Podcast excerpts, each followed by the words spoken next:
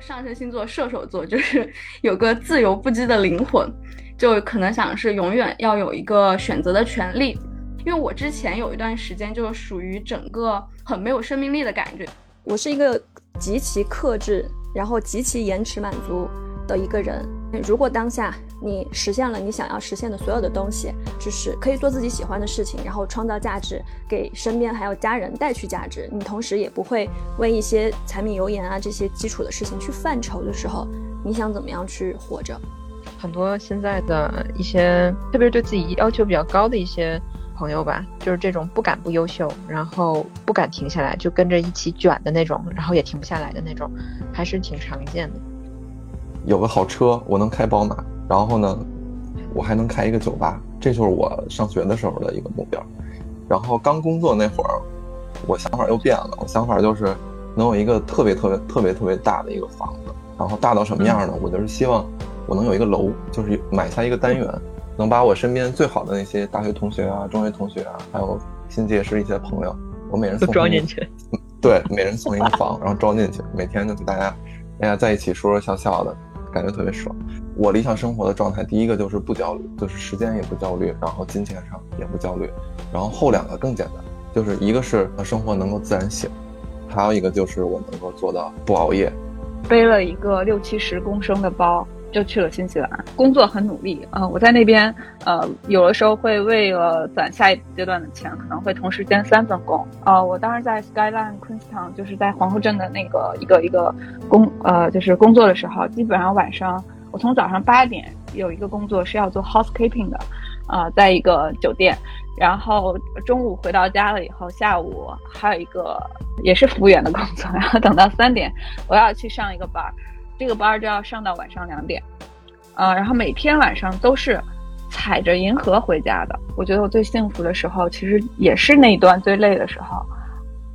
欢迎大家来到我们的认真谈谈理想生活局。这期呢，我们邀请了额外的两位伙伴，跟我们一起去聊一聊，就是关于自己理想的生活。然后呢，因为这两位嘉宾，三位嘉宾。呃，除了紫嫣，之前我们有聊过一期关于焦虑的，然后另外两位嘉宾是第一次出场，所以呢，我们这一期先前面加一个环节，就是让大家用三个词语来去做一个自我介绍，嗯，然后我们再开启我们今天的话题，好不好？可以呀，我这边呢用想了三个词啊，今天早上去突然想到这个点，我觉得，呃，一下子让你用很简单的三个词去概括你一生，发现就是非常的。非常难，你要做取舍。然后我最后想来想去，找了三个比较长的语句去形容我自己啊。第一个呢，就是我是一个北漂十年，然后呃回到成都的小镇青年。嗯，然后第二个呢，就是那个非常社恐的 top sales。嗯，我我觉得这个比较可以形容我自己的一个情况。然后第三个呢，就是我是一个呃非常容易焦虑，但是呢现在也在学习跟焦虑和平共处的。这个 I N T J 啊，这这就是我的三个词语、三个语句了啊。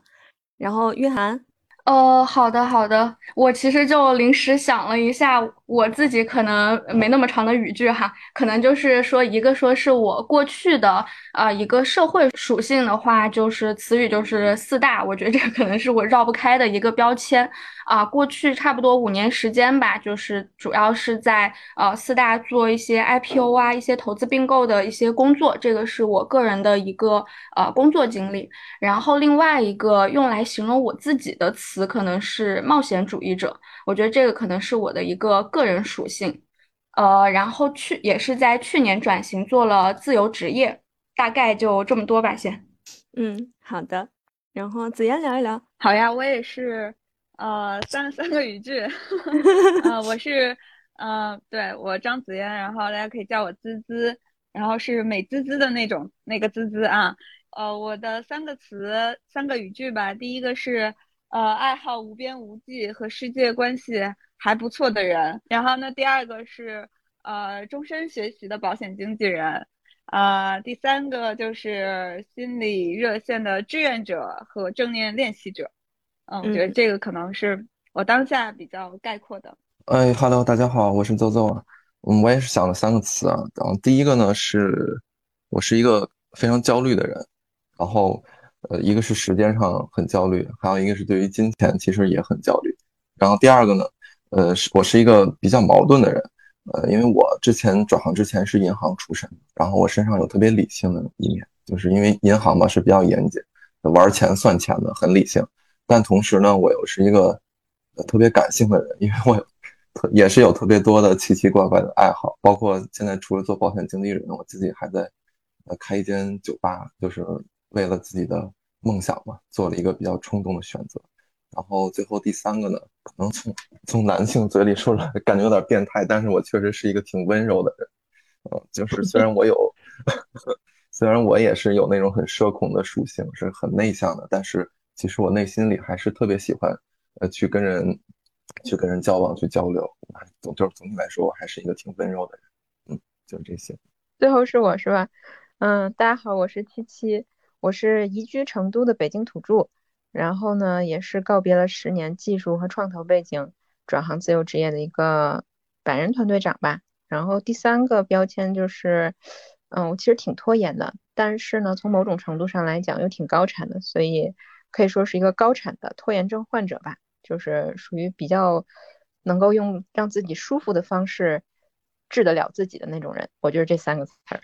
嗯，好好。我觉得听下来，其实大家，嗯，怎么说呢？可能多多少少会有一些共性，比如说可能有一些社恐啊，或者是爱焦虑啊，但也有一些共性，就是呃理想主义和也对现实会有一些焦虑，对吧？所以其实今天去聊这个话题，我觉得也蛮有意思，因为我们刚刚听大家一个介绍，大家来自不同的背景、不同的履历，甚至不同的城市，然后最后选择就是一起就是加入到 RNF 这样一个团队去做着。嗯，一样共同目标的这样一个事情，我觉得就是会有一些，嗯，刚刚前面讲到的共性的东西啊，还有大家各各自特质的一些东西。那我们想今天去围绕大家的一些背景啊、履历去聊第一个问题，就是，呃，如果说要用三个词语去形容你最理想的生活的场景，它会是什么样子的？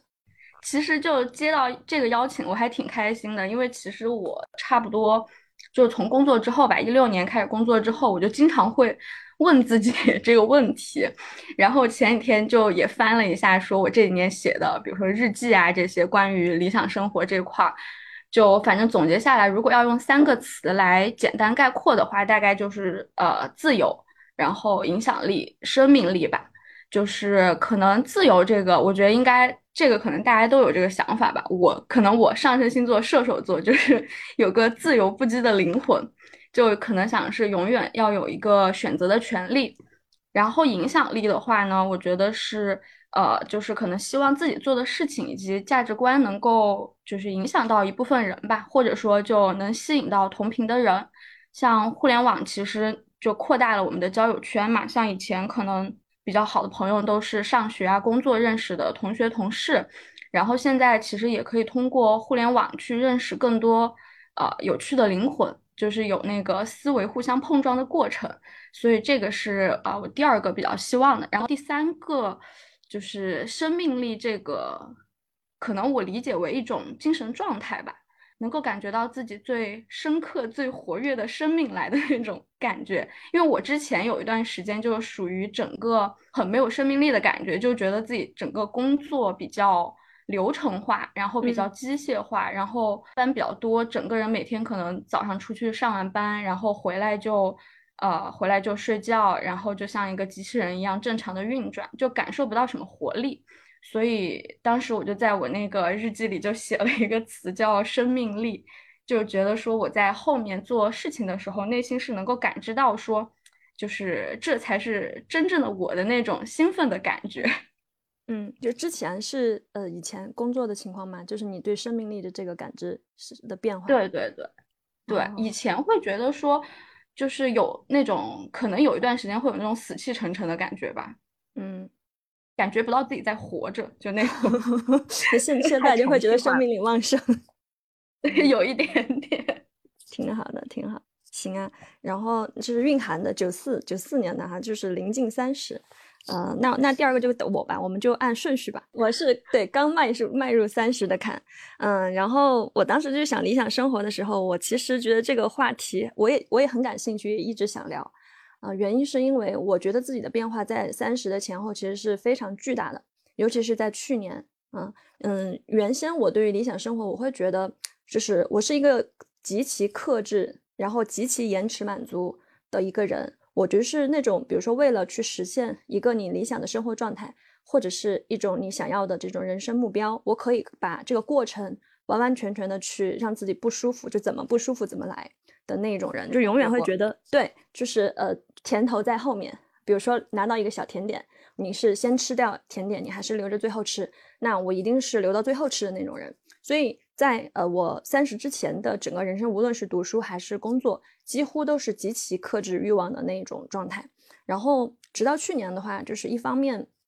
自己身体啊，包括说呃心理啊，会有很多很多的一些变化，可能是我觉得是累积到一定的程度之后，它出现了一个非常大的一个爆发的点。然后它引发了我去思考，我实现这些目标，我到底是为了什么？我就换了一个假想，就是 OK，如果当下你实现了你想要实现的所有的东西，就是可以做自己喜欢的事情，然后创造价值，给身边还有家人带去价值，你同时也不会为一些柴米油盐啊这些基础的事情去犯愁的时候，你想怎么样去活着？啊，我就问了我自己这样一个问题，然后我我心里面就会发现，我其实很有很多事情想要去做的，比如说。我想去各种，比如说一些地方旅居，认识不同的人，去尝试我没有尝试过的生活方式。然后呢，去学一些稀奇古怪的乐器，比如说我最近就刚入手了一个 hand pan，一个手碟，就大家会觉得那很像一个锅子啊。我但我就是第一次去听，就是一二零一九年第一次在一个现场去听到那个音乐的声，就那个乐器的声音之后，就被那种空灵的东西所打动了，就一直记忆犹新。但我会克制自己。就是说，觉得那个东西你现在没有时间去搞，你应该去做所谓的正事，然后就一直延迟啊。然后到现在的话，就是那一次我发自内心去跟自己对话以后，我就是突然会明白，你想要的生活，就原先我会觉得就是我要去奋斗，然后拥有，然后实现自我的实现，然后达到一个大大家会觉得喂很棒，然后父母也引你为傲的一个状态。OK，就那样子了。但是后来我意识到，如果真的有一天，我达到那样一种状态，那生生活还要继续，你还是要没有为明天，还是要活。你那你第二天又做什么呢？啊，我就突然发现好像没想过这个问题以前。然后在去年以后，包括到现在，我觉得自己的想法是发生了一些变化。所以如果说现在要让我去形容三个词，去形容我的这个理想的生活状态的话，我觉得可能第一个就是有发自内心去热爱的事情。去做，然后不会为了赚钱而赚钱，或者不会为了去就是去做一些违心的事情，让自己不舒服的事情，然后做真正有价值的事情。然后第二个呢，就是呃，可以为呃自己的爱的人呐，嗯，不论是亲人还是朋友，尽你所能的去创造价值和他们嗯真正理想的这种生活，给他们创造理想的生活。然后第三呢，就是对不想要的事情和不想要的一些东西，可以有自己说不的权利和做选择的权利。我觉得这是我可能想来想去吧，觉得嗯，从原来一个结果导向的一种状态，变成我现在可能会觉得，其实过程即全部，就过程本身也很全很重要的一种一个一个一个状态吧。可能对我这种 其实还是蛮大的一个调整，因为原先其实更多的还是一个一个延迟满足的那种人，对，就很多人其实不敢停下来。都是也不敢活在当下，就我不敢是，我原先的状态就是我不敢让自己舒服，因为我一让一让自己舒服，我就会有很深刻的罪恶感。那现在觉得以后自己要受罪了。对对对对对，然后现在就是哎，没关系，就是躺着躺着，我今天就是顺应人性，我就什么都不干的一天，也是挺好的一种状态。这个其实还蛮典型的，我觉得很多现在的一些，特别是对自己要求比较高的一些。朋友吧，就是这种不敢不优秀，然后不敢停下来，就跟着一起卷的那种，然后也停不下来的那种，还是挺常见的。那我们来听听紫嫣。好呀，那我先那我说吧，嗯，就是我觉得这个话题就是很有意思，因为三个词形容形容你的理想生活场景，然后呃，从他这个话看来，好像是一个期待它发生，然后希望它会有的一个生活图景吧。但是我当时看到这个以后，我就觉得不知道是一种提前的奖励，还是一种生活的诅咒。然后我觉得我很很早之前就过了自己理想的生活。然后当你就是等于你像一个比如说梯子下面的人，然后你爬上去看了一眼你自己的理想生活之后，然后你又从梯子下走下去了，你又落入了俗常的生活。然后所以其实我曾经因为这样的一段经历。然后让我觉得就是感受到了生活非常痛苦的一面，所以我我我就认为这个理想的生活可能会随着我自己的变化一直改变，就是一个这样的生活图景，但是呃，它跟我阶段性的自我是有关系的。我我说这个是我主要是在指我以前就是做背包客的时候，我觉得那个时候其实是我很理想的生活状态，就是一个做一个浪人。这个我在就是第一次跟那个戚老师和 Chris 吃饭的时候，就跟大家 讲过，就是到底想做什么。我当时还停留在想做浪人的状态里面，嗯，然后那现在呢，呃，我我就想说，过了一年，然后我自己认真的去想了一下，现在。如果用三个词来说，就是首先是呃，还是要做一个自由自在的人，是我在这个理想的生活图景里面最重要的一个特质。嗯，这个自由自在就是是是需要付出代价的那种自由自在啊，所以呃，这个是 OK 的。然后第二点就是，我希望呃，在理想的生活中一定是认认真真的去工作，然后给他人提供价值。呃，这这个过程中不受到这个外在事物的支配或者影响，然后这个就是第二点。第三点呢，就是如果，呃，就是我我需要一个非常好的亲密关系。如果是一个人的时候，就是我自己和自己要有一个亲密关系，那就是我可以认真的陪伴我自己。那如果是两个人的时候，我就希望有那个相互支持或者是呃，就是相互滋养的这个伴侣。所以，我我的这个生活途径里面大概是这三点吧，特别好。我觉得子嫣提到一个概念，就叫阶段性的自我。其实，我觉得对这个词我还是深有感触。包括说前面，嗯，那个 Chris 和韵涵提到的也是这样。就有的时候我们会发现，就不同阶段的自己想要的东西其实是不一样的。然后有的时候，就这个感觉有也有点像围城。就是你站在这里看到那里的时候，你觉得你是想要的；等你到了那里的时候，你的心境其实又会发生 一些改变。但是我觉得这个对每个人来讲的话，它其实都是真实的，就是不可跳过的一个历程。就不是说别人说了怎么样就会怎么样，而是你要自己亲身的去投入当中去感受，以后你最后再去做出选择，这是不是我想要的，或者是说我之后还是不是想要。过继续这样的生活，我觉得这个概念其实是，我觉得还是很值得大家去去思考的一个问题吧。那接下来是周周，对吧？对对对，是我了。嗯，来周周来说说你的理想生活。我这个特别俗，我这个特别特别俗，我也是分阶段的啊。我上我其实上学的时候，我就想我工作以后，我就两个目标，一个是我能有个好车，我能开宝马。然后呢，我还能开一个酒吧，这就是我上学的时候的一个目标。然后刚工作那会儿，我想法又变了，我想法就是能有一个特别特别特别特别大的一个房子。然后大到什么样呢？我就是希望我能有一个楼，就是买下一个单元，能把我身边最好的那些大学同学啊、中学同学啊，还有新结识一些朋友，我每人送装进去。对，每人送一个房，然后装进去，每天就是大家大家在一起说说笑笑的，感觉特别爽。然后到现在，其实，呃，我想了想，我的三个理想生活的词语其实特别简单，就是第一个，肯定大家也会有，就还是我我刚开始说的，我三个，呃，描述自己有一个状态就是焦虑。我理想生活的状态，第一个就是不焦虑，就是时间也不焦虑，然后金钱上也不焦虑。然后后两个更简单，就是一个是我理想生活能够自然醒，还有一个就是我能够做到。不熬夜，其实要达到这两个结果，呃，也是要，就是综合了很多的很多东西的，比如说职业上的自由，然后也挣到了足够多的钱，我才能做到自然醒跟不熬夜。没了吗？就是这没了，就是就这么简单。其其实能能够做自然醒跟不熬夜真的挺难的，因为我现在每天都不能自然醒，每天都需要熬夜，很痛苦。现在周周是一个这个。那个又经营着一个 很受欢迎的酒吧，然后同时业余时间还要去做保险经纪，然后对，就是，嗯，我能够特别理解。但其实我觉得这个是很多人求而不得的一个状态，我觉得很真实。就是我们今天其实就是说一些自己的心里话嘛，就是可能抛开一些外界的一些要求，而是说我们自己真心渴望的是什么东西。然后最后是我 R and F 这个名字，我觉得很有意思的点就是。因为我从去年开始也做了很多那种红书上的内容嘛，然后我发现就是有很多人会找过来，就是跟我去，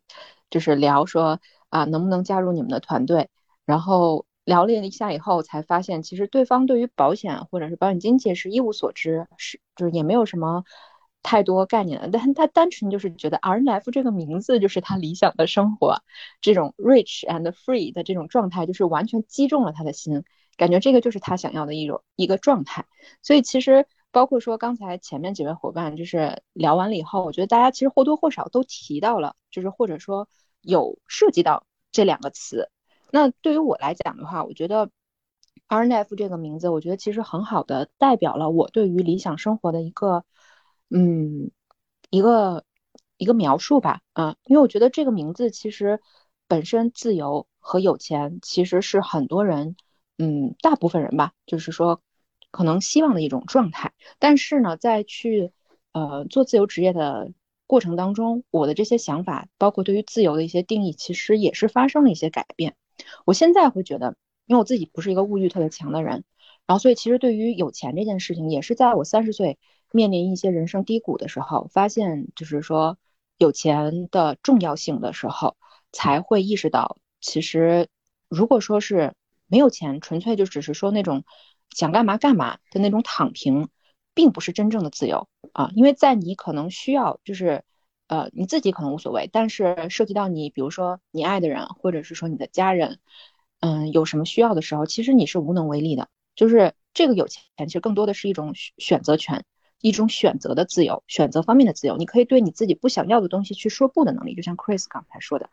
然后另外一点呢，我觉得就是精神上的自由。精神上的自由，其实在我做自由职业的这两三年、三、三四年里面吧，我其实有了更深的一个感受。因为我原先是一个，我不是原先，我现在也是一个 INTP，就是一个不喜欢做计划，然后同时也是属于那种可能对自己。不是那种像 Chris 一样，就是呃，比如说什么暑假作业一定要先做完了去玩，我永远都是先干完了我想干的，最后才去做我该做的事情的这种类型的人。那我我在做自由职业的时候，会发现其实我这样的习惯或者这种心态，其实会让我受到一些不好的影响的。然后，所以其实有的时候，可能你先爽过了以后，再去做你该做的事情的时候。就是这之前，你可能先会经历一些内耗的过程，就比如说，可能对自我的一种责怪呀，然后或者说是一种对未来的一些焦虑也好啊。所以其实我觉得精神上的自由，就是像邹邹所说的这种，就是不内耗，就是我不再说再去想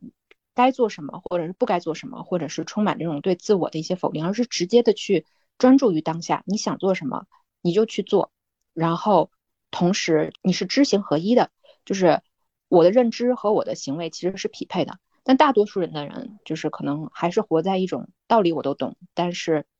臣妾做不到的那种状态。所以我觉得其实自由和有钱，它一方面是从现实的角度上面，就是有钱可能是说让你能够从从现实的角度上面能够就是拥有一些选择的自由，然后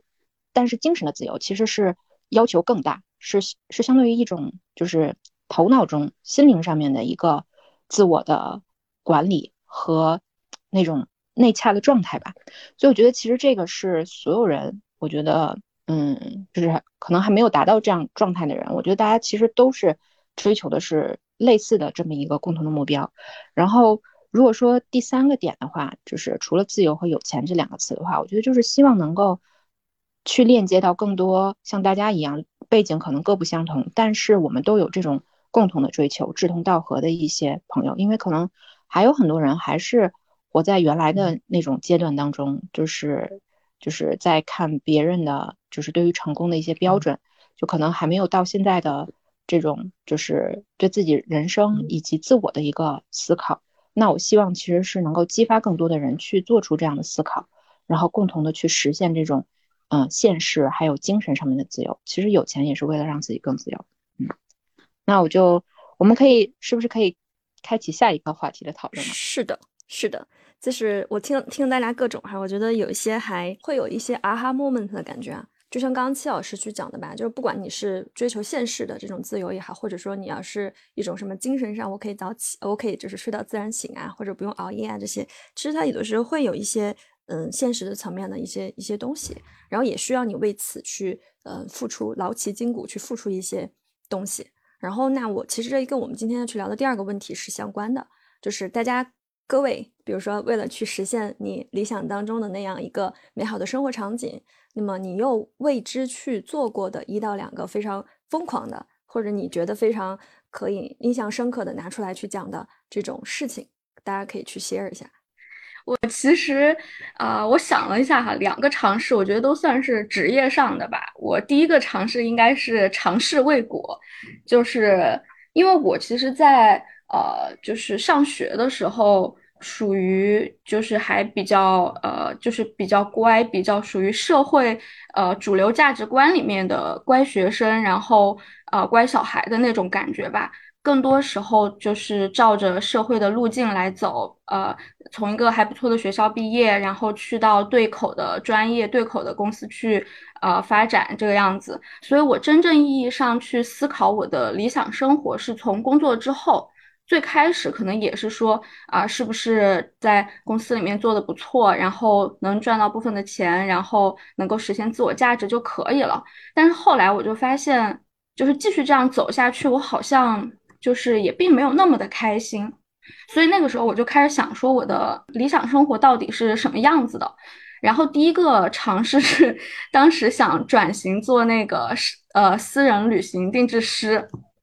就是因为我也很喜欢旅行，然后喜欢自由的一个人，但是又不能没有钱。就我不知道紫嫣当时那个背包客是就是比如说收入啊各方面是怎么来的哈，我当时想过，但是我我我做不到，然后所以我就想说，我是不是去就是综合一下，就是去找一个既能让我出去可以去旅行，然后又能赚到钱的一个工作，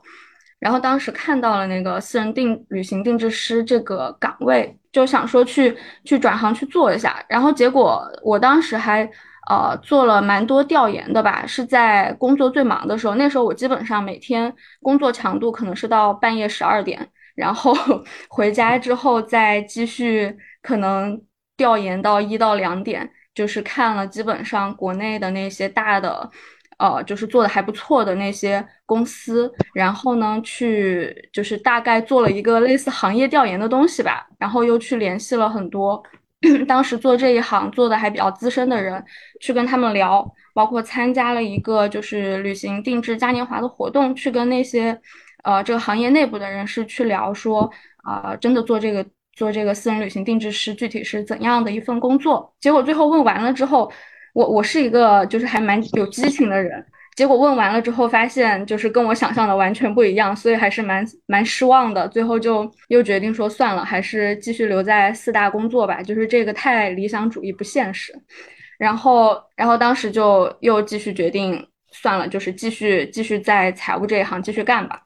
然后第二个契机就是啊，转行做 broker。其实当戚老师应该知道，我找到我找到戚老师的时候，其实就非常快的做了这个决定，基本上没有什么。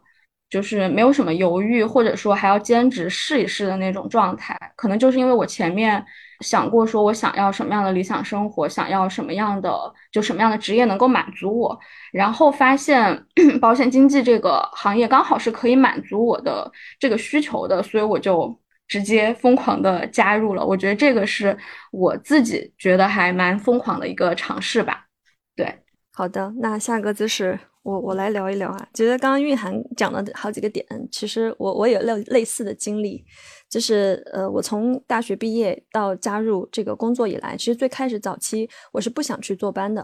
嗯，那个时候一边拿到嗯百度那边的 offer，嗯，然后我我其实那个时候内心一直有一个想要做实体的心，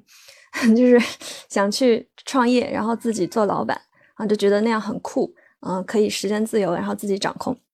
所以那个时候我就实际做了，嗯，就是在呃工作，就是第一年的时间，因为那个时候其实是非常非常忙的一种状态啊，就是一边工作，然后一边自己在北京开了一个店啊，然后开这个店的过程的话，其实我前段时间在那个一些朋友圈啊，包括极客也有去分享。周末的时候，那个时候二十家的小年轻嘛，大家一般就是休息啊，或者逛商场，然后我基本上都是在菜市场里面买白菜啊，或者买猪肉啊这种的。所以那个时候很辛苦很累，啊，然后几乎是没有任何的休息时间。比如说，呃，互联网互联网那几年本身加班也很严重嘛，有经常可能晚上干到个十一二点或者是三四点凌晨，然后周末就在菜市场里面去买菜。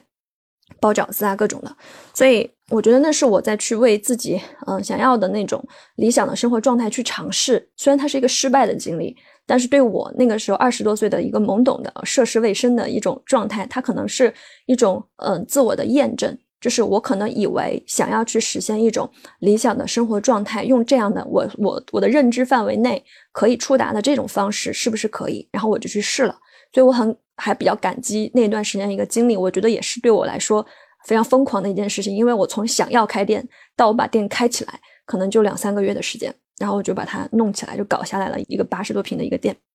所以我觉得这个是呃也算是一个经历吧。然后经过了这样的一轮折腾以后，我会发现。做实体没有那么简单，尤其是在那个时候还没有疫情，它也会有很多你想象不到的很琐碎的一些各种的事情，甚至你会搭入你的时间精力，甚至还是亏本的。所以后来我又在第二个阶段开始产生了另外一种非常理想主义的想法，就是我也不知道就是怎么怎么一下子突然某一天在下班的这个路程当中，就产生了一种，哎，我应该像村上春树一样哈，就是被脑子砸中了一下，要去写创造人生，就是就是写一些故事。啊，因为我觉得去写故事，去讲一些小说里面这样一些东西，可以你自己去 DIY 不同的人生模式、不同的人生轨迹啊，你自己会有那样的一种上帝视角，然后可以去掌握、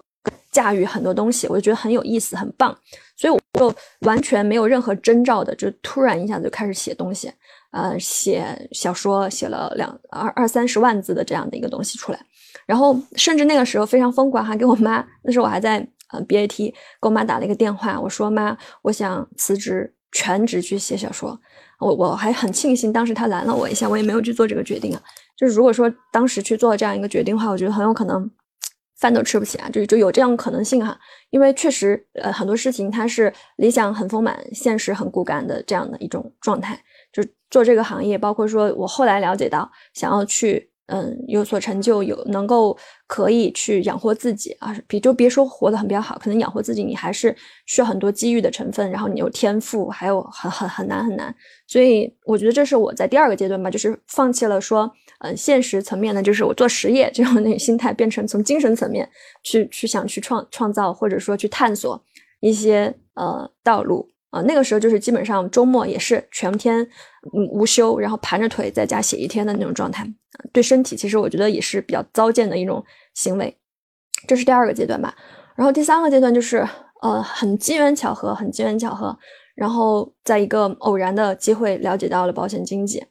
嗯，也是自己要去买，然后通过戚老师帮我去做这样的一个规划，然后自己自己的那个时候是三十岁嘛，也突然临近三十。突然一下子觉得，哎，你在裸奔呢，然后你的家人他们也没有任何的可以用来去兜底的风险工具，然后这个很刚需，你需要，那是不是别人也需要？而且我在跟他跟齐老师他在帮我去做这样的一个规划的过程当中，我会发现这个事情它本身其实是呃怎么说呢？就是你通过你的专业度，你可以给别人带来价值，去解决问题的。实打实解决问题的刚需的这些问题啊，别人或所担心的这些问题，我觉得很有意义、很有价值，而且很有前景。所以这也是造就了我二零一九年从腾讯直接就裸辞，然后出来转型去做了保险经纪的这个事情。我觉得这是三个阶段，然后不同的尝试，可能尝试的方向不一样。我觉得也是一个试错吧，然后有失败的，然后也有。呃，就是最后转型成功的。但我觉得，如果没有我前些年的那些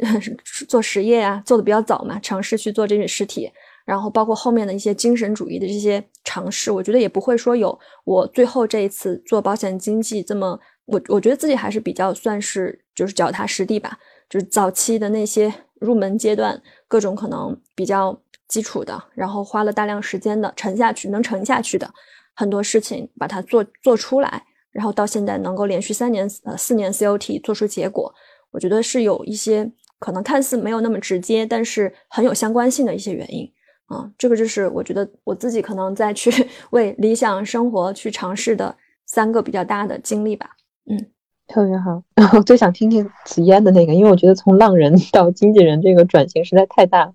然后，但我，嗯，你你来讲讲你的这个经历是什么？嗯，我我倒不是从浪人直接转转型到了经纪人，我觉得我现在还是就是还是挺浪人的，只不过，呃，就是存在的方式有了一些变化，嗯，但是我我觉得这个问题特别好，就是让我可以去去去，嗯，也不是反思吧，就是去回顾一下，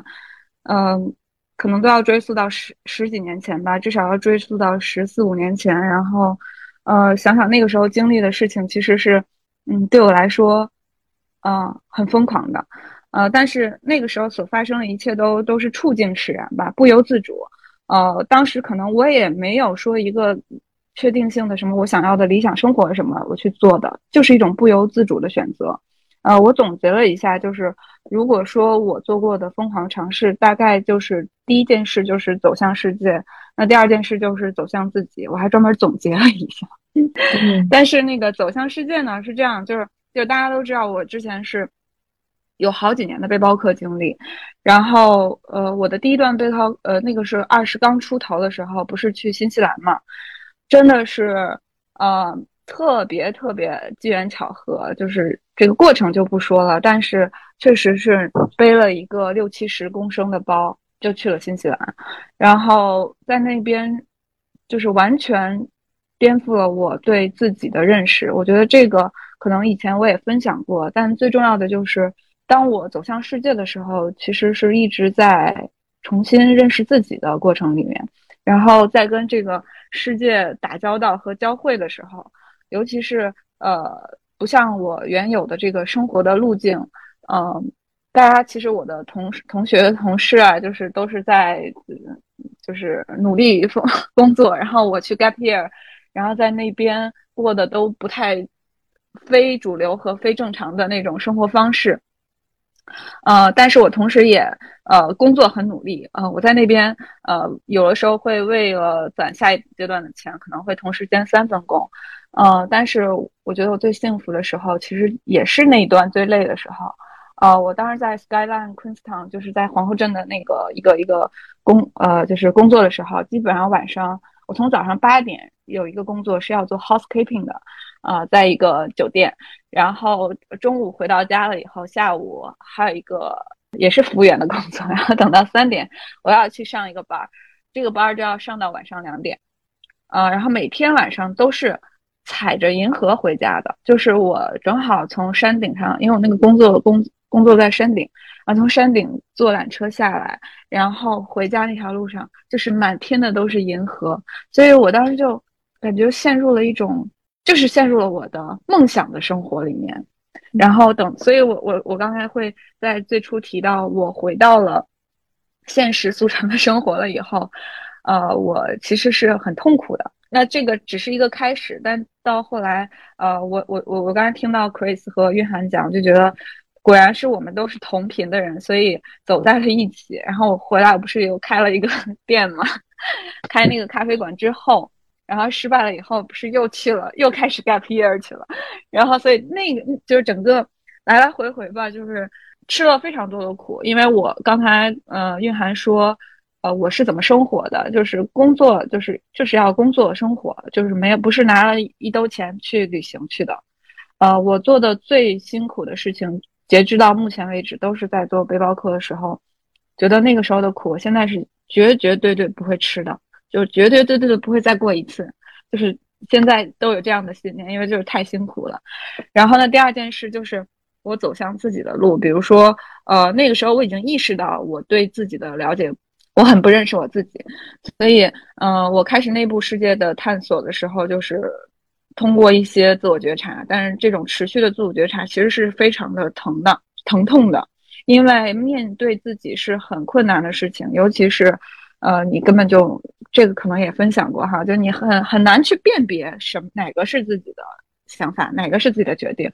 所以呃，自我觉察的同时，然后我甚至也为此修了一个学位。虽然我最后学的是跟就是比较认知科学，但是呃，我当时的初始动机是为了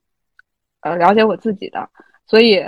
就去读了一个硕士，对吧？所以我觉得这个也。也听起来也是蛮疯狂的，但是我的目的就是为了了解自己，结果去修一个学位，这样，嗯，然后在学校里面也是吃了非常非常多的苦。我为了追求我的理想生活已经做的事情，然后还在这个过程里面吧。嗯，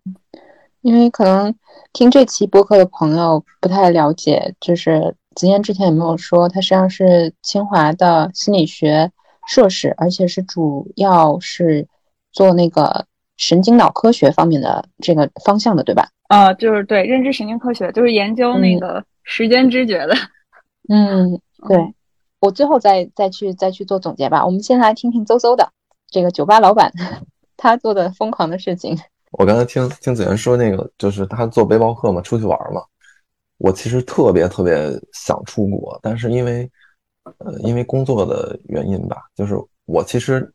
是一个特别老实的人，还之前还特别的守规矩。因为我在国有银行嘛，所以我们一入行所有的那个护照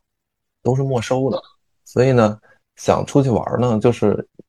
想出国玩啊，就是涉及两个问题。第一呢，你要有这个能确定你能休你的年假；第二呢，你要走这个层层审批。我记得大概好像是四层审批还是五层审批，去办这个护照申领这个手续。所以我一个就是又老实又有点懒的人，就一直特别的就是抵触去办手续这个事儿，所以我就一直没出国。就是从我工作到现在，我正经只出过一次国。那还是因为我是要结婚，我老婆说说那个你你结婚，你再不出个国，那咱还结啥婚啊？就因为那一次咬着牙办了一次手续，去了一次摩洛哥，当时感觉也也挺有意思的，所以我特别羡慕那个出去四处玩的人。然后现在我自由了，又结果赶上疫情，哪儿都去不了了。在国内转也都成问题。我自己的话做过比较疯狂的事，我先说我之前。做过哪些事儿失败了吧？第一个是特别早之前了，可能是在一三年、一四年的时候。然后我自己个人除了喜欢喝酒，我还特别喜欢喝茶。然后呢，就跟朋友说，要不要弄一个开一个卖茶叶的店？但是这个店不是实体店，因为那个时候淘宝已经做的不错了，嗯，但是又没有就是新消费的浪潮又没有来。然后我跟朋友就是商量说，要不要在网上做茶做那个茶叶，然后是针对这个年轻人的。然后当时我们的呃货源，然后品种、品类，然后包括包装，然后 slogan 各种设计都已经做好了，但是最后就是因为缺一些嗯比较专业的运营的人，还有做宣传的人，最后这个事儿就不了不了了之了，结束了。这是第一个事儿。然后第二个事儿呢是，嗯，我们其实在当时微信公众号刚刚火的时候，其实我们我跟我一个朋友。也开了一个公众号，就是写一些关于，呃，情感类的一些，嗯，小文章吧。嗯，粉丝不多，大概是最多的时候可能大概两三千人。然后虽然没出过什么爆款文章吧，但是有一些文章阅读量也不错，一万多。然后当时我们两个人就是每周开一个会，然后做选题，然后逼着自己，嗯，每周去更新一篇文章。但是最后呢，是因为。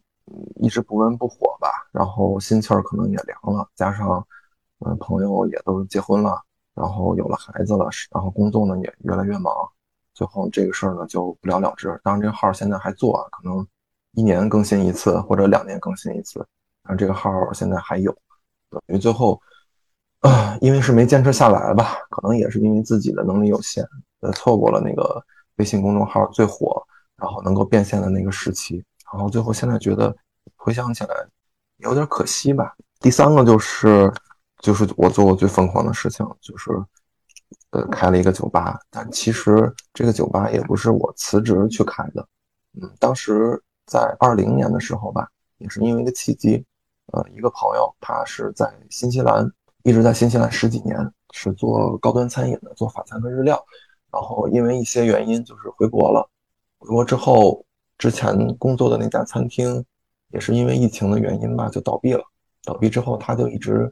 在家待着待业。因为这个这个事儿呢，就碰上了。然后大家就是几个朋友、几个发小吧，在一起说说这块儿有厨师，有这个餐饮的技术。然后我这块又喜欢酒，啊，喝了很多年。然后其实也算是一个半专业的水准吧。然后咱们能不能凑在一起，做一个这个餐也优秀，然后酒也优秀的一个酒吧？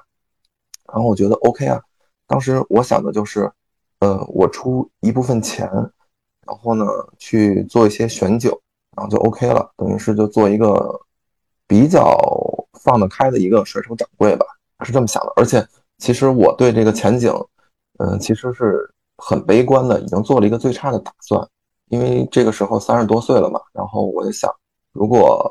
我在四十岁之前不试一下的话，可能我过了四十岁或者过了三十五岁。我就没有这个冲劲了，然后就投了投了几十万吧进去，然后当时是因为刚开店，嗯，前台招不来人，所以我的状态就是每天就是上班，上班完之后八九点钟下班，然后就是下了班之后赶紧到店里面去帮一把手啊，去点餐呀、传菜呀，然后刷碗啊这些。我当时想的是这个店可能。最坏的打算可能开一年就完蛋了，但是我也实现了我的梦想嘛，我认了，无所谓。但是就是比较奇迹的是，这个店过了一年还没有黄，就是到二一年六七月份的时候，然后这个店活得还也不能说大火吧，但是至少能看到还能再活个两三年。然后这个时候我的想法就有一些改变了，我想这个店既然活下来了，那我就应该投入更多的精力。去让它变得更好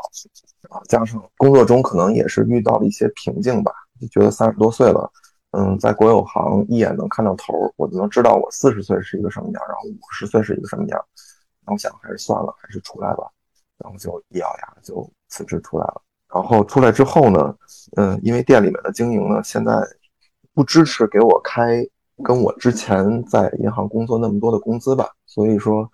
在生活上还是稍微有一点拮据。嗯，就会有一些在金钱上的焦虑，所以当时想要不要我白天再做一些事情。然后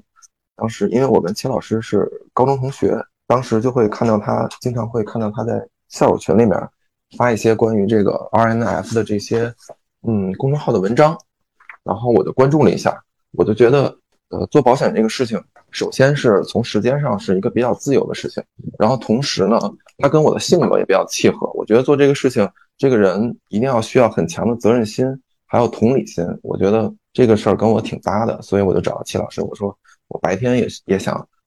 嗯，试一试，就开始了我的这个白天跟晚上这个两份工的这个生活，大概就是这样，稍微有点混乱，不好不好意思。没有说的很清楚，说的很清楚。嗯，不过我我在听你们讲的时候，就有一种强烈的感觉，就是。不是一家人，不进一家门，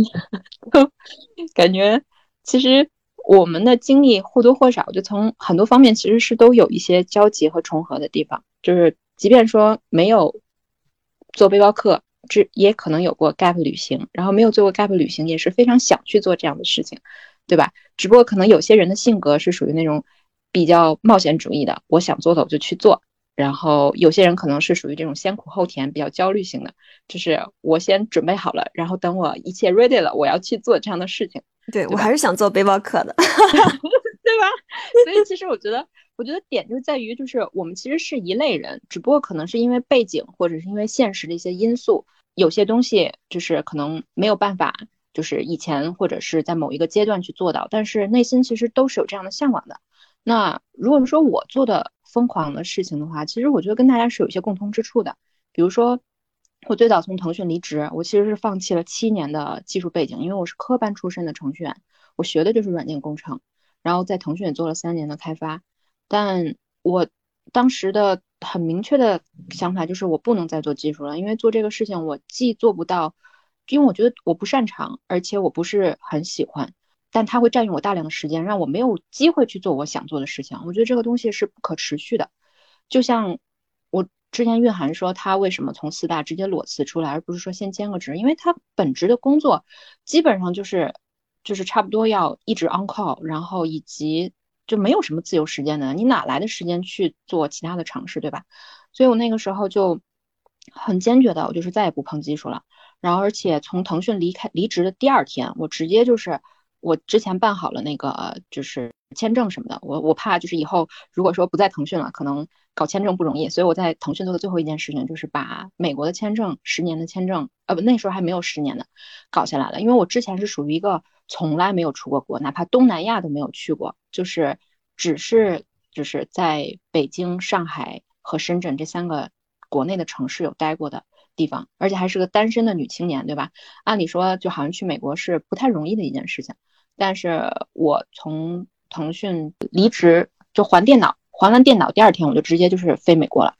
在那边就是因为有很多大学同学在那边工作嘛，然后也是以办考察的一种心态去看看，就是比如说。国内互联网这么卷，是不是要在就是国外可能看一看，然后看有什么样的机会啊？但是其实更多的还是说一个，就像子嫣说的，就是一种走向世界的一种探索吧。然后在在实际走的过程当中，其实并不是一种旅游的心态，就和你去那种呃度假的那种心态是很不一样的。其实，在这个过程当中，是在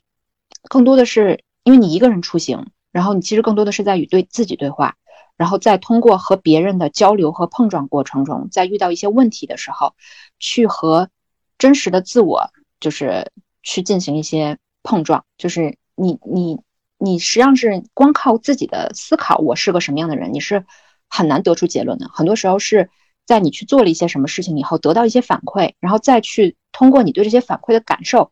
才能够真正的体会到什么是你想要的，然后什么是你所追求的。所以其实，在那。gap 旅行的，就是去了美国一个月之后，当时还去过一个人去了墨西哥，半句那个西班牙语都不会讲，就直接就是在一个纯陌生的环境下待了一个礼拜，然后后来回国以后就是歇了一会儿，然后又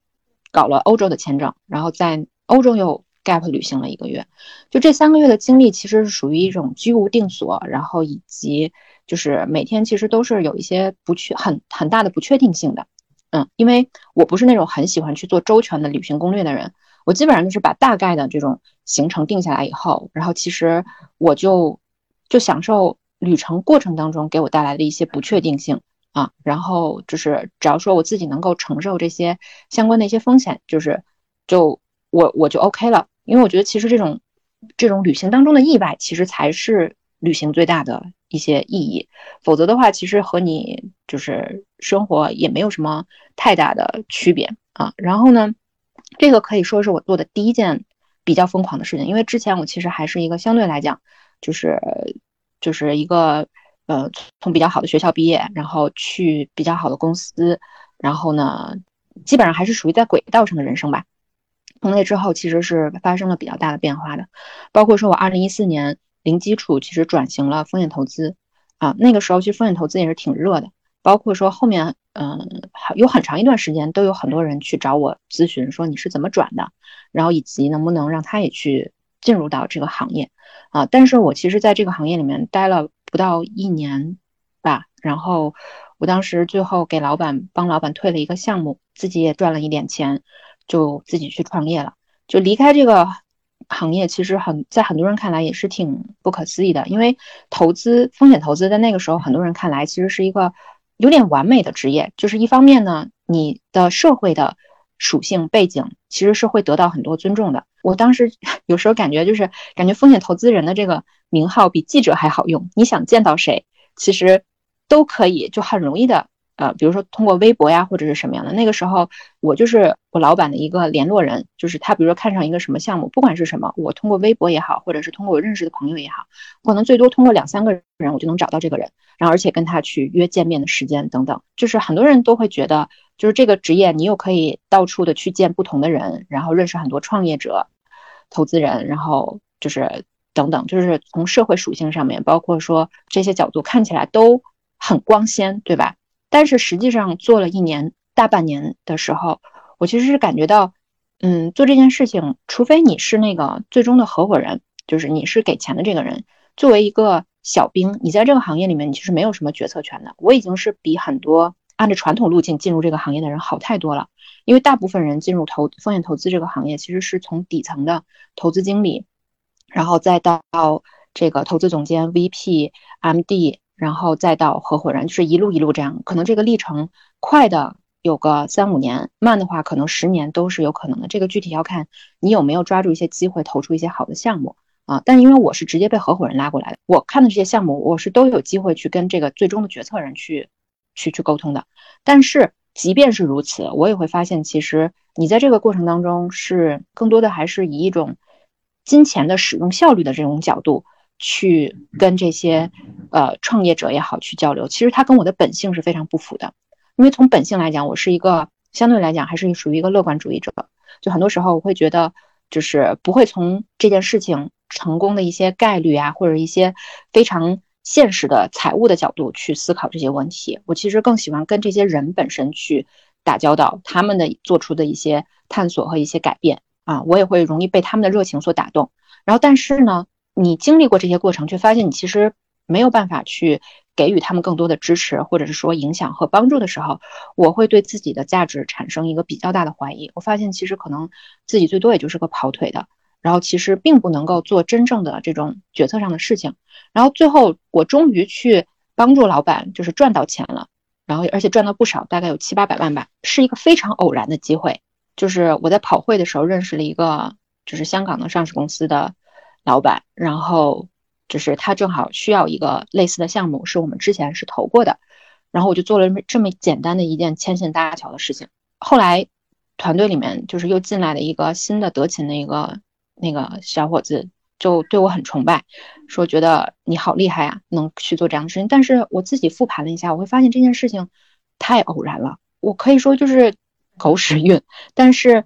我在其中真的提供了什么不可替代的价值吗？我觉得并没有，而且我也很难再去复制这样的成功。所以，就是我我虽然现在都跟之前的老板关系很好，但是我在复盘我自己的角色和价值的时候，我发现我自己的角色其实是没有什么核心竞争力，以及没有不可替代的价值的。我只是可能当时的运气比较好。你让我再复制一次这样的成功，是大概率是不太可能。它让我产生了一种就是对自我价值的一个怀疑和深深的焦虑。难道我三十岁之后，或者是？那个时候我应该是二十七、二十六左右吧，就是我之后就一直做这样的事情吗？就是我还能够再复制这样的成功吗？我的我的答案是否定的，我没有太多的怀怀，就是纠结，我就还是跟老板提了，我说我要离开，我可能想做一个自己的项目，做一个自己的品牌。然后当时也是比较理想主义嘛，觉得 自己做老板才是自己有决策权，自己说了算。嗯，然后但是实际创业的那一两年，然后。嗯，花掉了几十万，然后去请人也好，或者是去做一些事情，包括说，就像刚才周周所说的，就是你们做茶叶，对吧？我之前也有朋友是做这个事情，他们做的还蛮成功的，但是后来因为股权的一些问题，就是包括说被竞争对手搞，所以最后就是从，呃，一个是可能当初有一阵是在全国的风投圈子里面都很有名，到最后就是贱卖，就是。完全就这个，就这个项目就烂尾掉了。所以其实创业真的是有太多太多的不确定性了。然后以及我当时真的没有太去想清楚，就是其实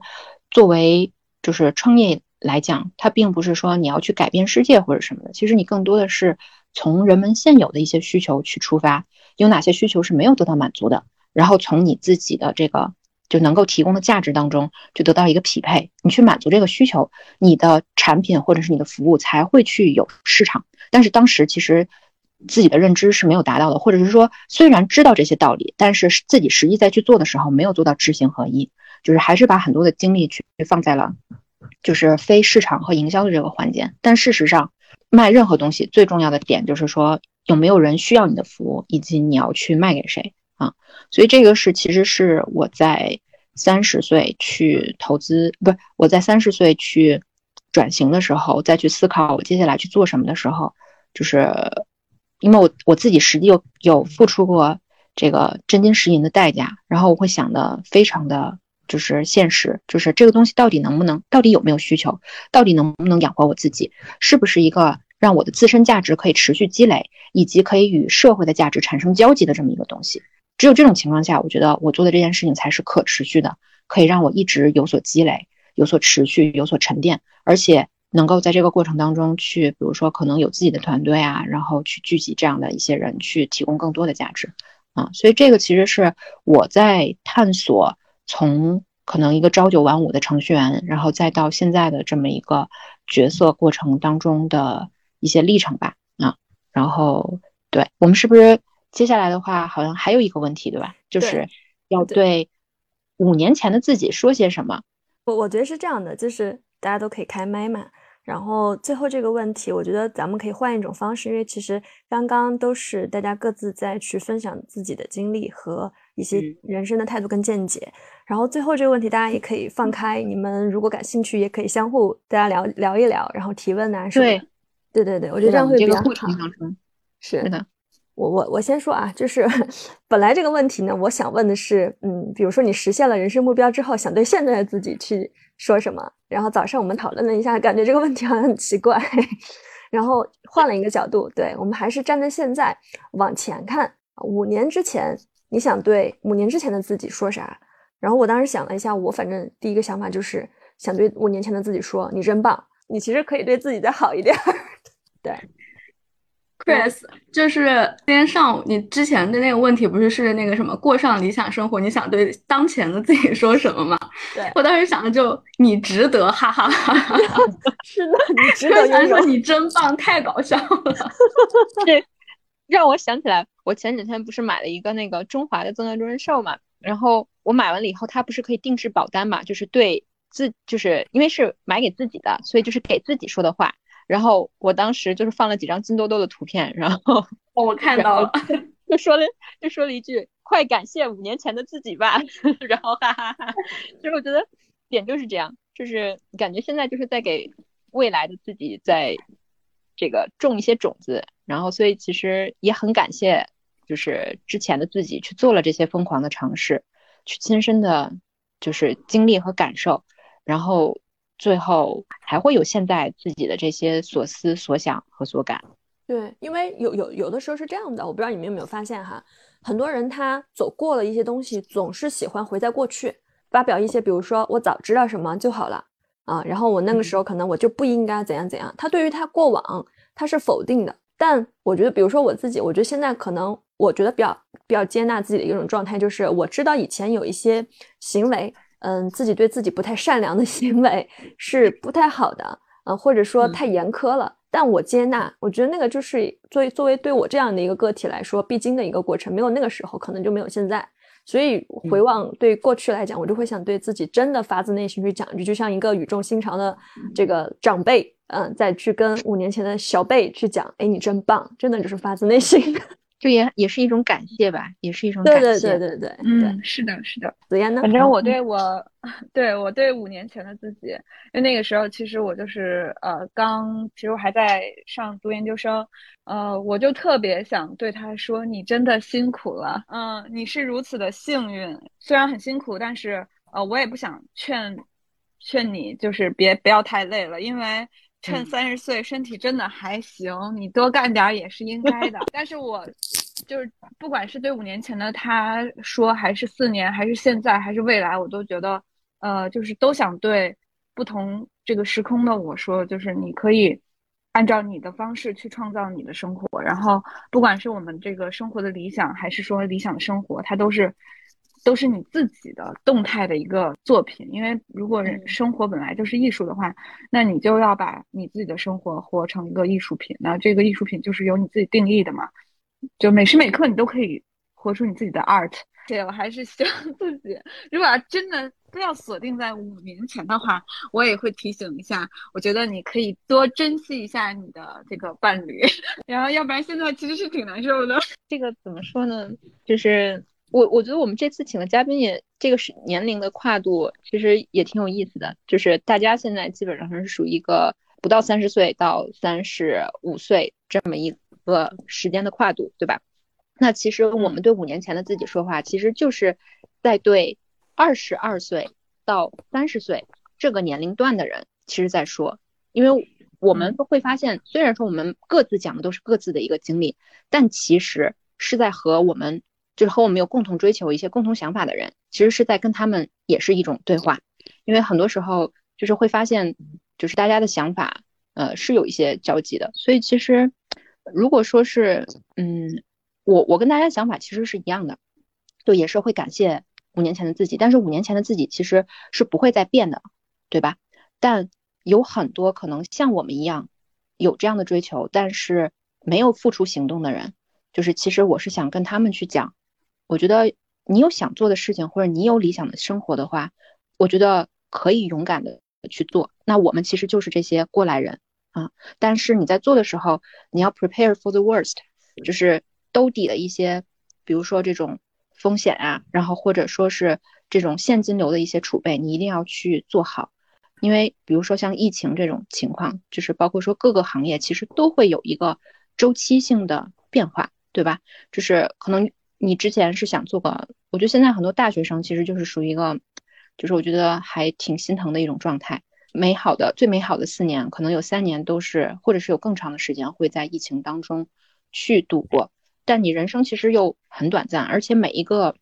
年龄段，你的心态和你的这种追求其实是会有一定的变化的。那错过的话，就我觉得这个就是这种心气儿也好啊，或者这种能量、这种精力其实就不在了。所以我会鼓励你们去做，就是想做的事情就立刻去做。但是，就是广积粮，就是先做好这种基础的一些储备，然后再去勇敢的去追求你想做的一些事情。嗯嗯，还有一个点就是，我觉得，就是我发现原先我会，我会觉得行业或者是职业，有的时候就是大家其实是会有这种心态，就比如说很多现在 B 站也好，或者很多网络上的年轻人，就是在搜索什么行业或者什么职业是比较好的，但历经了这么多的行业。历经了这么多的职业，其实大家有没有发现，其实任何一个行业它都会有一个周期的变化啊，并不是说哪一个行业或者哪一份职业它就是永远的金饭碗、铁饭碗，而是说就是在不同的周期，比如说不同的时间，可能就是在这个红利期，那比如说像之前建筑行业是一有一大波的红利，然后再比如说像可能零八年之前金融行业是有一大波的红利，但是。越到后来，其实这个行业就是随着是说越来越多优秀人才的引入，以及这个市场机会的减少，它其实也是在处在一个半衰退的一个周期。然后对于整个行业的人，其实影响是很大的，包括说像什么这种双减啊，还有房地产的这种房住不炒啊等等，其实都是会影响到一整个行业的这种人的这种生态。所以其实我觉得，相比较行业和职业本身，我觉得。找到和你志同道合的人，和你有共同追求的人，我觉得其实这个就是重要性。我觉得可能不亚于你选行业和职业本身。我之前其实选择这个，嗯，保险经纪的时候没有想太多。我觉得更多的就是说，觉得这个行业本身是有非常大的发展空间，然后以及就是就是至少是做到我退休，我觉得这个行业的红利都是还是存在的。但我其实做了这几年的以后的感受是会觉得。除了我自身的价值之外，我会觉得这种去和别人链接，然后以及去找到这种志同道合的人，然后去一起去做事情，一起往前走的这种状态，给我的推动感其实是会比我自己，比如说赚到某一个数字，会更加的有成就感。因为我觉得人其实人生在世就是追求，嗯，价值、自我的价值感和这种归属感嘛。然后有这种和你有志同道合的人一起去走上，就是走在一起，然后但是大家的背景又是迥异的。可以去分享自己的一些经历，其实我觉得是一件很美妙的事情，所以希望就是也是有更多渴望自由，就是渴望这种 rich and free 的状态的朋友们，能够说勇敢的去做出一些尝试，去追求你自己真正渴望的生活。如果说现实层面中先做不到的话，那你可以先去做一些准备，然后做一些深度的思考，就是。你真正渴望你理想的生活到底是什么？你去把它具象的描述出来，可能你会发现，描述出来之后，你心底里面的那些焦虑其实就少了很多。因为我记得那个之前圆桌派的那个小周周不是也说过吗？打败焦虑最好的办法就是具体，把你的具体的向往和你具体的焦虑的、害怕的、恐惧的问题去描述出来，你可能就会发现这个东西是一个可被解决的问题。以及你其实比问题本身要强大的多。嗯，对。其实我今天听对大家去讲很多你们就是在我们之前可能的一些状态，为了理想生活去做的这些尝试，以及大家现在的一个状态，会发现像紫嫣说的，可能不同的阶段你就是在变化、在改变的。然后可能以前会为一些确定性的中东西再去追求，但现在可以跟一些不确定性。很好的去相处，哪怕有焦虑有不安，但是你可以继续着往你就比如理想的状态啊、生活啊去去追求、去尝试，可能没有了，比如说二十多岁的那样的一种惶惑呀，或者那样的一种。可能不安呐，那样一个状态更强大。你可能心里面，我其实就想 今天我想想分享的一个书，看到一个东西。原先我们可能觉得追求确定性啊，一个稳、一个确定的东西就是真理啊。然后会嗯，比如说遇到了困难，我们会觉得就像很痛苦。然后有有了新的这个麻烦，你会觉得非常难受。但现在你变强大以后，你会发现不确定性、困难以及麻烦，它是生活的一个常态。然后你再去解决这些问题，处理这些麻烦和接触这些不确定性的过程，其实是你自己在自我修炼的一个过程。这这也是生活的一个本身。而且，你如果换一种心态去讲，就是你不把问题看成麻烦，你把问题看成一个情况，然后你去处理这个问题，你不会觉得很痛苦，我要去面对它，而是我又可以挑接受挑战，我可以升级打怪，然后做完这件事情，我的操作系统得以升级。对吧？我觉得这种感觉其实是会是不一样的人生态度，哪怕你其实正在经历非常 suffering 的这种事情，啊，就感受会是不一样的。我觉得这可能也是二十出头跟三十加在面对人生的一些问题时候的一个变化。然后很感谢今天大家去做这样的一个圆桌分享。然后最后其实呃，我们简单的就是每个人吧，可能用个一两句。话来跟现在的二十家、三十家面临着可能跟我们之前有同样的困境、困惑、焦虑、不安的这些朋友一句小小的寄语吧。我先来个给二十家的朋友们吗？可以呀，可以呀。我觉得在就是没有找到就是理想生活是什么样状态的时候，就先脚踏实地，好好把手上的事情做好。然后呢，有想法的时候就可劲儿造吧。反正有的是试试错的时间，不要开酒吧，不要开咖啡店，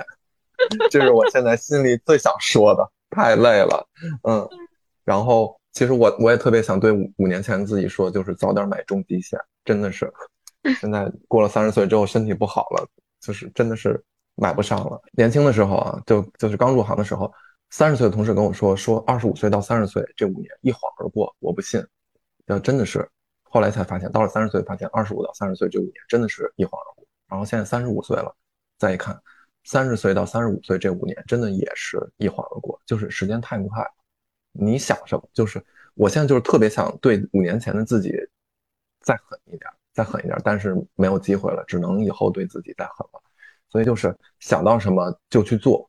就去做。嗯，包括现在工作中，呃，大家都很卷嘛。呃，我其实对。年轻的朋友就是在安慰的同时，也说了一句狠话，就是你对现在工作如果不满意，你要么忍，要么滚，就是这样，就是想做什么就去多多尝试。如果你现在不做，以后肯定会后悔。哦，哪怕失败，想做就去试试，但是不要开酒吧，不要开咖啡馆。做保险经做保险经纪人真的是很好的选择。嗯，对，就是本来我没有想想到那一点，但是我我现在要把它放在第一点去说，就是真真正正的，我觉得在二十到三十这个这个区间，是越早把自己的基础保障做好越重要。不是因为我们是这个行业，而是现在想想自己真的是早一点，不管是从储蓄方面，还是从那个呃，就是人身保障方面，给自己。做足做做全都会省不少钱，然后，呃，二来是其实他给的其实并不是一个如果要风险来临，我们把它转移掉这么简单的一个工具上的属性。更重要的是，你你的所有的东西做足了以后，你会更加的勇敢，你会真的是破除那些呃隐形的恐惧，去做你想做的事情。然后，我希望我们不管是男生还是女生，都是把自己的时间和精力。在这个年龄段，应该都花在自己身上，因为时间本来就是最最宝贵的资源。然后花在你认为最重要的事情上，没事儿也可以就是向内看看，然后有事儿的时候可以向外看看，就是这种。就是我们每一个人其实都想追求自己呃，就是想要的生活、理想的生活，但是其实所有的理想都是被多重定义的，就是你你有各种各样的呃，就是多元性去过你认为好的生活。嗯，但是呢，有的时候不是我们想过什么样的生活，而是我们能过什么样的生活。这就是嗯，这个是个过程，而不是我们要在一个呃时间点上去抵达的，而是我们要在这个过程中过程中就是一直在做。这这个最后一点是有点随机的发挥了，嗯嗯嗯，大概就是这样。明白明白，行，那我我说一点吧，然后最后戚老师做做做个小总结。嗯，好，嗯，我刚刚听了邹邹，听了蕴涵，听了紫嫣，包括戚老师去分享。我觉得如果要对二十加、三十加现在同样面临困惑的朋友去，嗯，做一个小小的分享，或者是嗯讲一句话的话，我其实想用，嗯，之前看到一本书，埃隆·马斯克他的妈妈在写的书里面去讲的一句话，一个人生态度，就是冒险而又审慎的生活。对，就就审慎。的意思其实就是，呃，你要有风险的意识，就像刚刚周周和紫嫣去讲的，我趁早把一些最兜底的这种风险保障我做好，不光是省钱，我那个时候还健康，然后我可以把这些事情都做好以后，可以冒险、大胆的、无畏的去追求我去想要尝试和探索的任何事情，对吧？哪怕说最坏的情况发生，那我会也会有一个兜底的这样的一个工具。不至于说让家人让自己陷入当一一种被动和无奈当中，然后同时呢，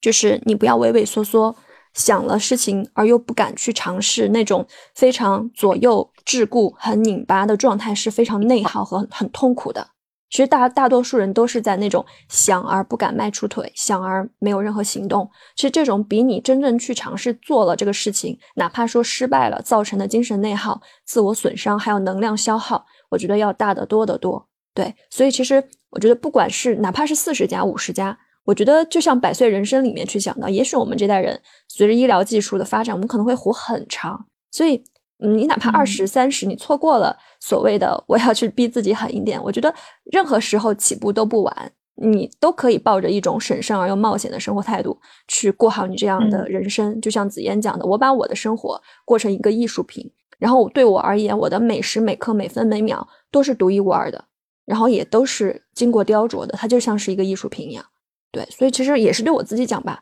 啊，就是带着一种审慎而冒险的生活，不留遗憾去过好这一生，我觉得就是非常非常好的一件事情。那我就再来总结一个 更接地气一点的，就是我觉得其实大家的人生都像一本小说，就是我们是里面唯一独一无二的。主人公，其他人可能只是这里面的，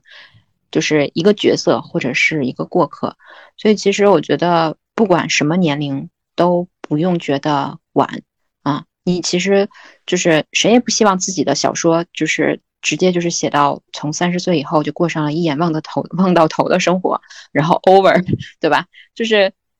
我觉得是人生你所经历的，包括说一些。嗯，可能挫折也好啊，或者是说你从里面爬起来的一些这种经历，造就了你独一无二而且非常精彩的一个整个的过往。同时，我也觉得，就我们的人生其实也挺像打游戏的。这个其实是想对很多在追求确定性的朋友去去说的这段话，就是我觉得希望你们能够走出舒适圈，然后去打破一些就是这种确定性，因为你会发现。随着你接触的世界或者是社会真实的一面越多，你会发现这个世界就是由不确定性组成的。但是走出舒适圈就意味着什么？就是意味着其实你自己自身你的能力圈也变大了。你的能力圈变大的话，就可能就是说原先对你来讲，比如说一些你觉得很可怕的一些事情，可能就是四五级的小怪。但是等你的升级，你升到五十级、六十级的时候。那其实这些小怪对你来讲就是轻而易举，而且是尽在你掌握当中的。你会发现，你踏出舒适圈越越远，然后你 handle 这些问题的能力越强，你其实能够去接触这个真实的、美好的，然后拥有很多不确定性的世界的这种接触面就会越大。你能够就是拥有的这种不同的经历也会越多，那你的人生也会更加的丰富和精彩。然后就是在这个过程当中，其实去实现自己。这种，我觉得这个过程本身其实就是实现你自己理想生活的，我觉得一个组成部分吧。嗯嗯嗯嗯，好好好，特别棒。行啊行啊，我觉得就是今天听大家所有的分享，我觉得既是去审视自己的一个审视自己的一个过程，其实也更多的就是呃去换一个新的视角看待自己，就是用别人的经历也可以去反观自己的一个过程。我觉得也是相互去学习、相互去借鉴、相互去分享的一个过程，很有收获。嗯然后行啊，那我们今天的这个认真谈谈谈大家的各自的理想生活的这一期播客就到这里吧。然后我们后面呢，嗯可能还会结合这个婚姻，还有一些其他的这种呃话题来跟大家进行一些交流。嗯，好吧，我们哎今天就到这里，好，拜拜啦，好呀。